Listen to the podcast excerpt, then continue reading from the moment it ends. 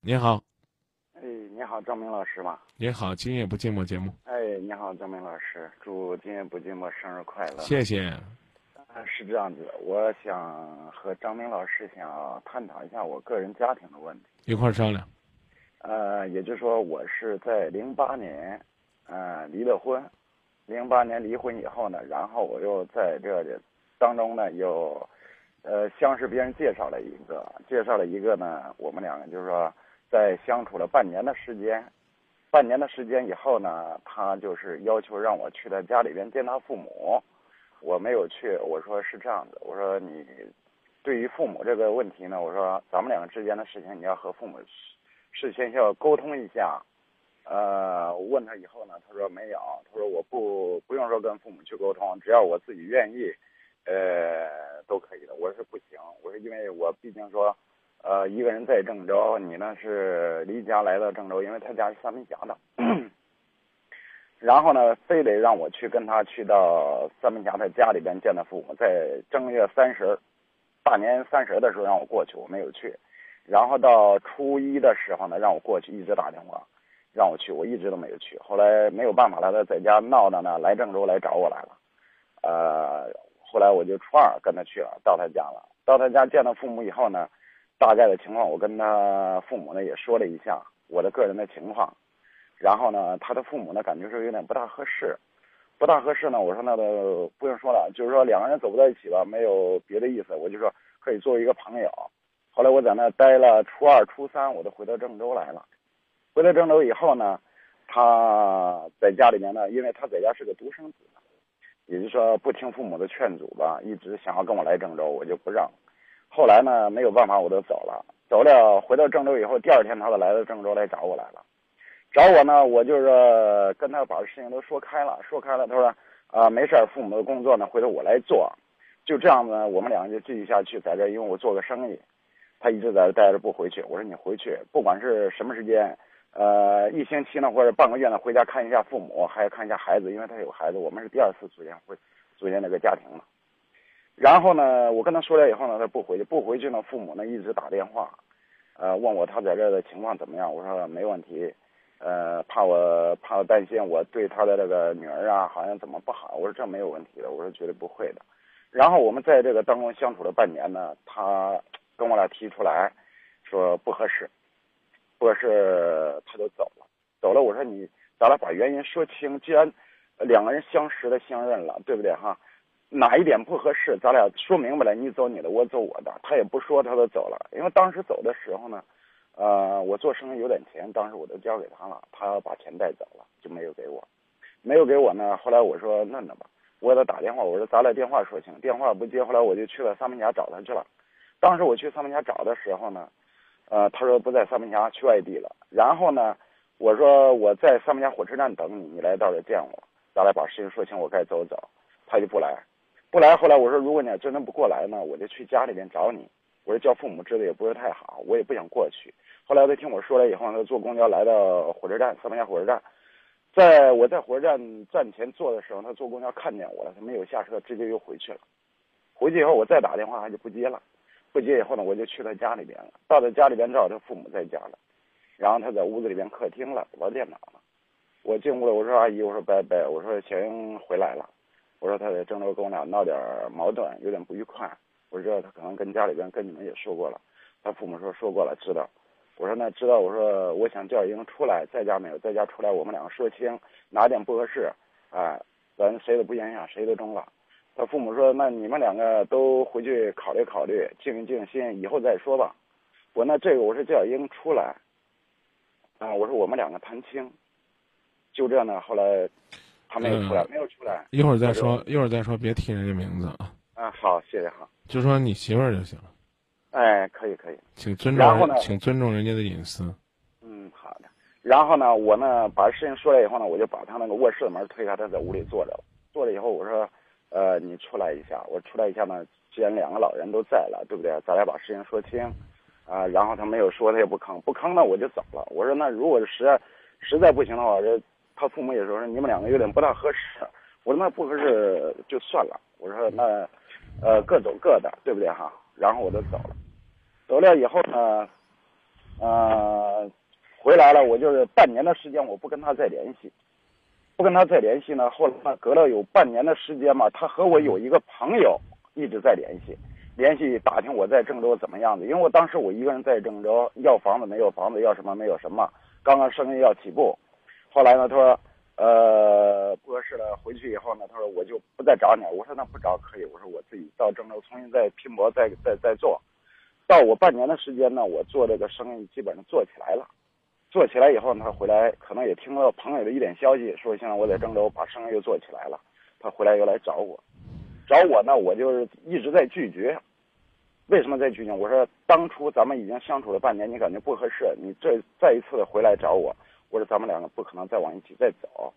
后来呢，他我这个拒绝了以后呢，他就在我这儿不走，呃，闹得比较很厉害。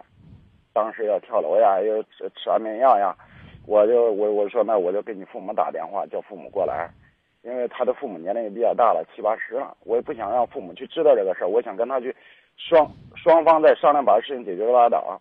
后来呢，实在不中，后来我说那我这样吧，我说咱俩既然你回来了，对不对哈？想要再继续走下去，我咱俩相处一段时间，给两个人一次机会，然后呢，就是说可以了，再继续往下走，不可以了，咱俩分开。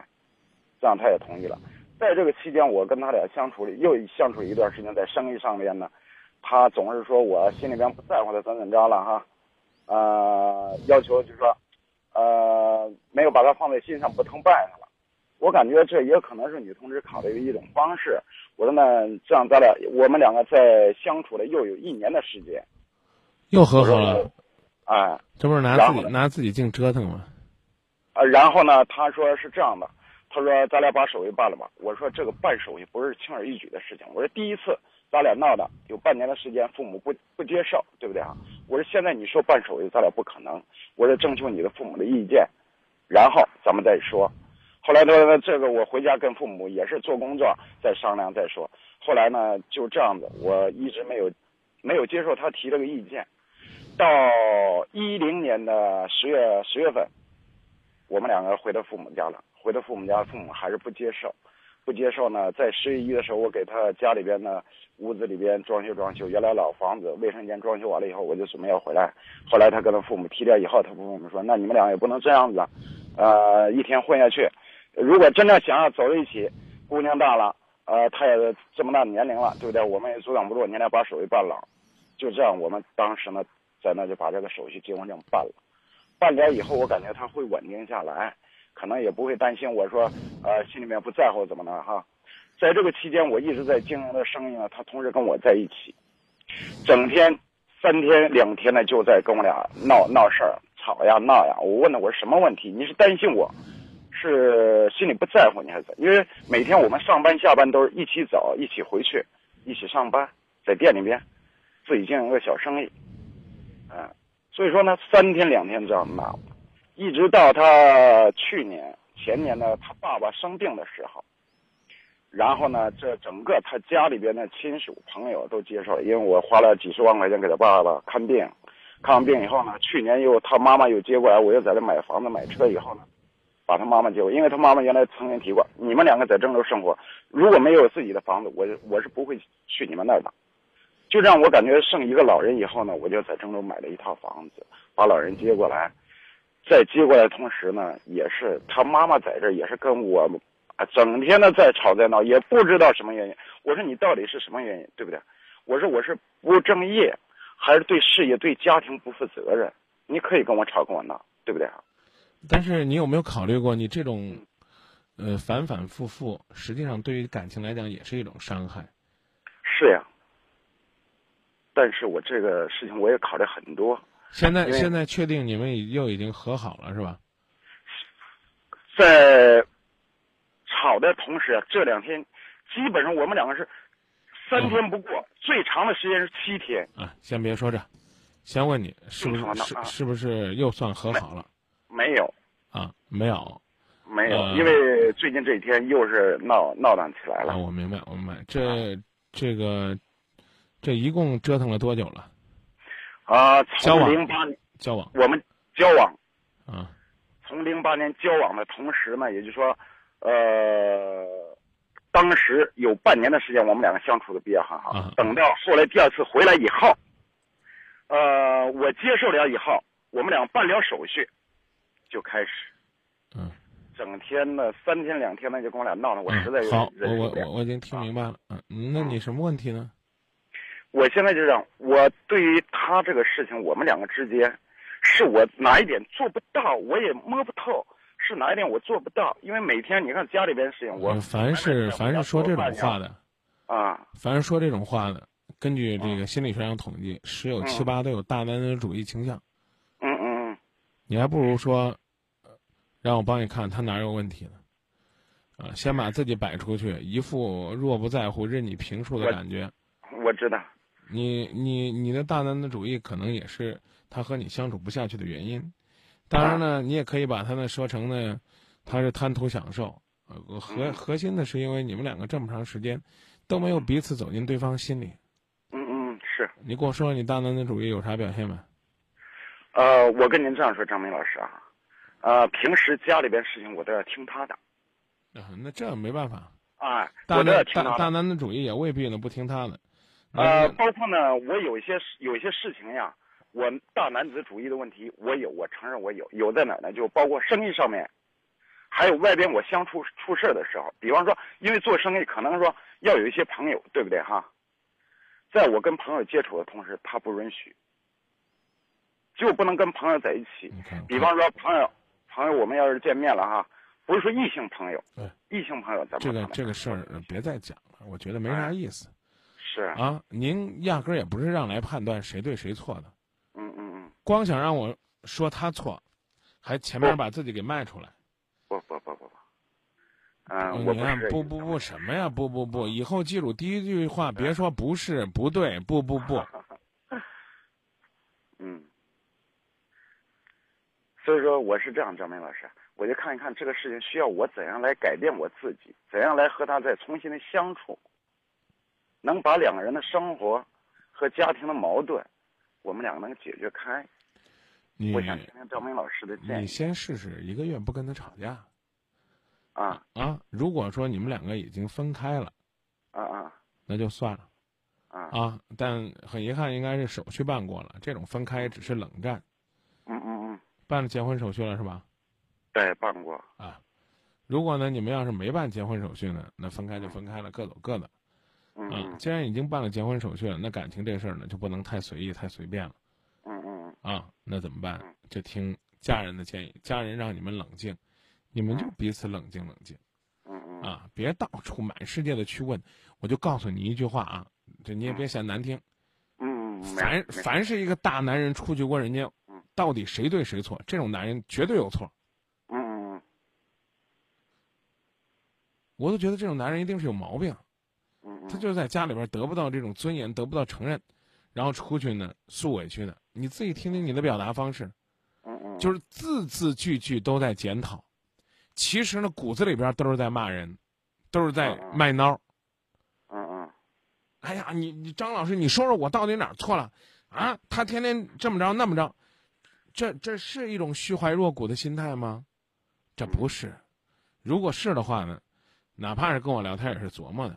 嗯嗯啊，你说我我我我是哪个地方做的不太合适，还是有什么问题？不会上来先说我是不是脾气太坏了？好，这句话说出来看似自责啊，下面马上有十句话开始说我的坏脾气是因为什么来的？我工作压力大呀，他挤兑我啊，他一次一次让我很受伤啊啊，他不可理喻啊。您也多少是有点儿呢，来说说图痛快的。不是想解决啥问题的，因为照您这一描述，完美，您就是个完人。嗯，不，张明老师，呃，这个我不承认，我是在家庭方面呀，在夫妻之间呀，我是怎么完美的？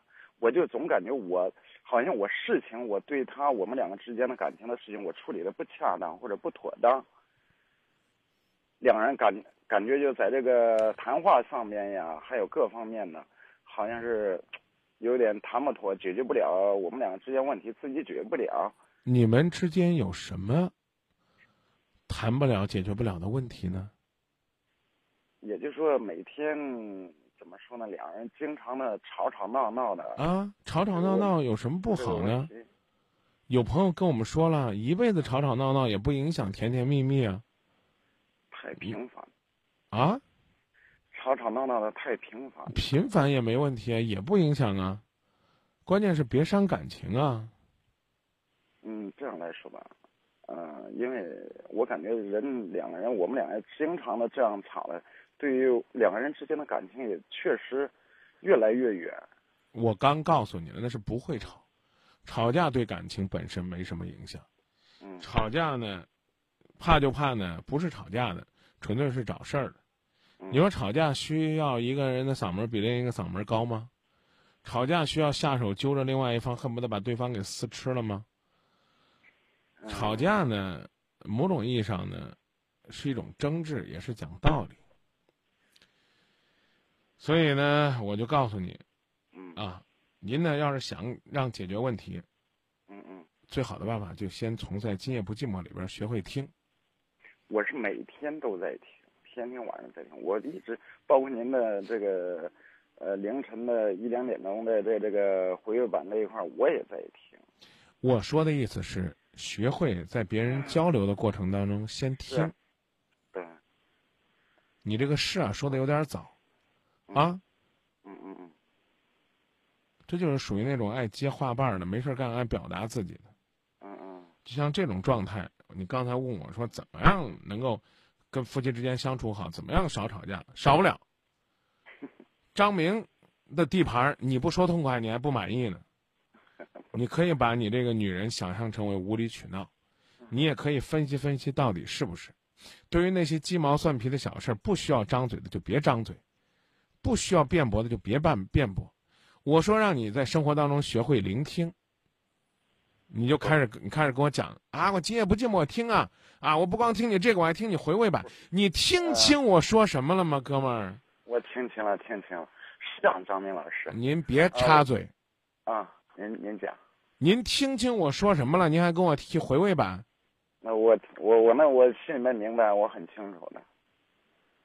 你你先道歉，说我听，你先道歉，说我说错了。对不起，张明老师，对不起。哪儿对不起啊？呃，我刚才就是说在语言上面表达的一方面有点没有表达的太好啊。就是我你的既然不寂寞，包括回版上听说我我我说的是承认错误了，向张明老师。啊不，你这块哪儿错误了？你别敷衍我，我非跟你叫个这儿不行，啊！你别看你承认了，你承认的一点都不真诚。啊啊！我我相反，我更不愿意跟你交流了。好，告诉我你承认错误哪儿错了，说吧。呃，我在说话方面还是错，就是说没有听没没有听你把事情说的这个呃完整，我就是打断你的这个语言，打断你话，自作聪明了，说呃我我听了听这样不听，而不是我不是而我听每天我在听每个人对于家庭的分析问题，我才学这个，扯多了，在听这个，扯多了啊，这反反而显示你不是一个真诚的人，说不知道就是不知道。嗯嗯嗯，我能说吗？嗯，我告诉你要在生活当中学会一个聆听的态度。嗯，让你在今夜不寂寞里边就开始养成这样，先学会听的习惯。嗯，我听啊，我听节目好几年了。嗯嗯，既听不到心里去，也不容许别人把话讲完，自己呢听了个头。就妄图去猜尾，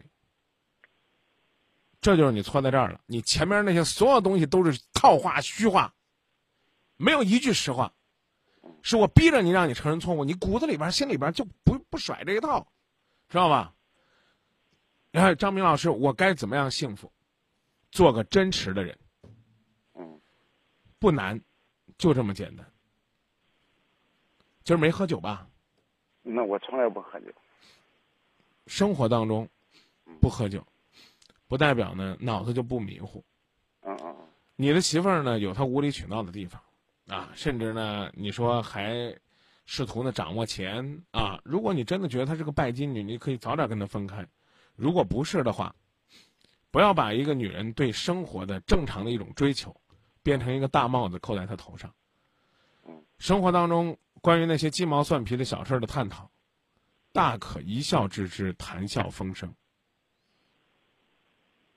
跟别人说话的时候，学会听，未必要都听完，但是千万不要卖弄自己的口才。在《今夜不寂寞》里边，你卖弄卖弄，可能还有个别的听众说：“哎，这主持人口才不错。”在生活当中，一卖弄就假了。就像刚才那样，张老师，我错了，我是逼着你认错了。这句话你说我也没问题，但我问你哪儿错了，你基本上就开始胡抡了。做销售的吧？嗯，不是不是，听着挺绅士的，但我不知道生活当中是不是个绅士的人。啊，做个小本生意，不是销售。啊，我曾经在节目里边说，你和一个男人交往，你看他对待饭店服务员的态度。就能够知道这个男人是真君子还是伪君子。自己花俩钱去人家那吃晚饭，指着人家服务员，嫌人家服务这不好那不好，恨不得跟人翻脸去投诉人家。像这种男人，除非那服务员特别恶劣，像这种男人，我就干脆了说，就别嫁给他。为什么呢？他不尊重人家的劳动，他觉得他去吃饭的就比人家卖饭的地位高多少。这种人。不能嫁，再有呢，就是刚才说你这种扣个大帽子讲口是心非的男人啊，亲爱的，我错了，我对不住你，我给你跪下。凡是会这种招的男人不可嫁。他今天跪下来，他失了十分面子，明天他一定会想办法用他的大男子主义把他一百分的面子挣下来。这个男人整天重复的过程就是拿着个大棒吓唬你，跪在那儿求你，这种男人不能嫁。好歹，好歹你还不是我说的这两种很极致的男人，没没到极致，但是有苗头，好笑吗？不是，我感觉不是好笑。我，嗯，我因为我自己也每天都是感觉我在这个家庭方面我一直处理不好，两个人之间。因为我每天我回去很晚，我每天都是十一点多、十二点左右才回去。为什么呢？我在外边开车卖碟子，晚上。那其他时间可以多陪陪家人呢，因为你既然是晚上出去呢，白天可能会有点时间呢。嗯，白天他在上班，啊，然后我我们两个是今年才开始把生意不做了，把生意转掉了。嗯。然后他过了春节以后呢，再上班。我是白天在家，呃，有时候出去找个地方卖卖碟子，然后晚上呢再卖到十一点多。啊，你你想说什么呢？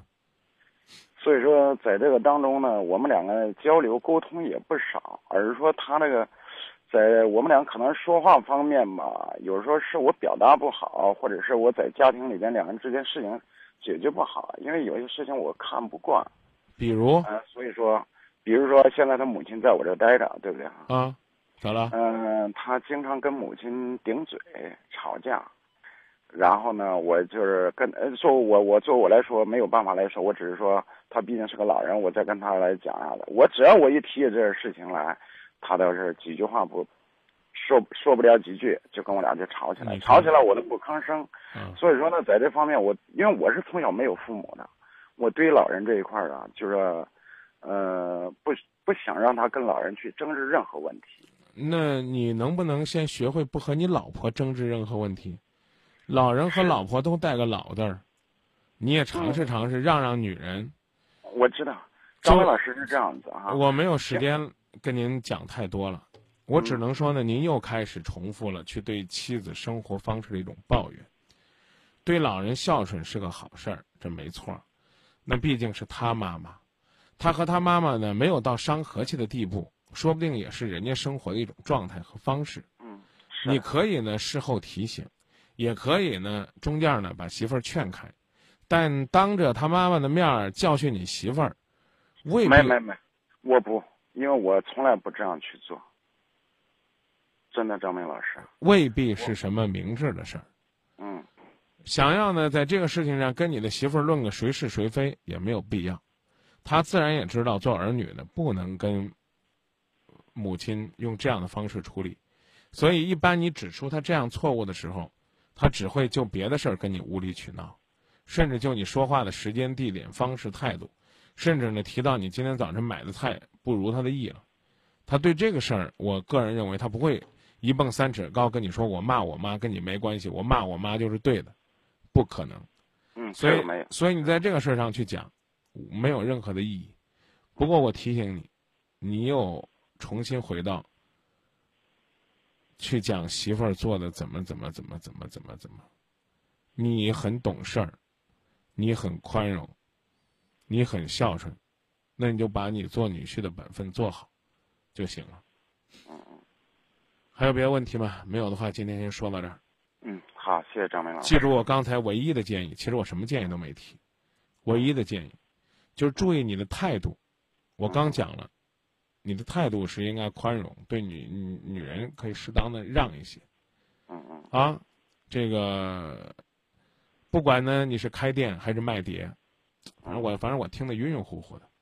啊我我呃原来是哎原来不不是不解释嗯不解释啊，不管你是干什么，记住嗯挣钱是你的本分。嗯嗯不要觉得把钱挣回来，自己好像就是这个家里边的皇帝一样。嗯然后呢，不要这样。我没有说你是这样嗯啊。然后呢，要注意说老实话，办老实事儿，做老实人。女人是很敏感的，别跟女人耍心眼儿。再见。嗯好，拜拜。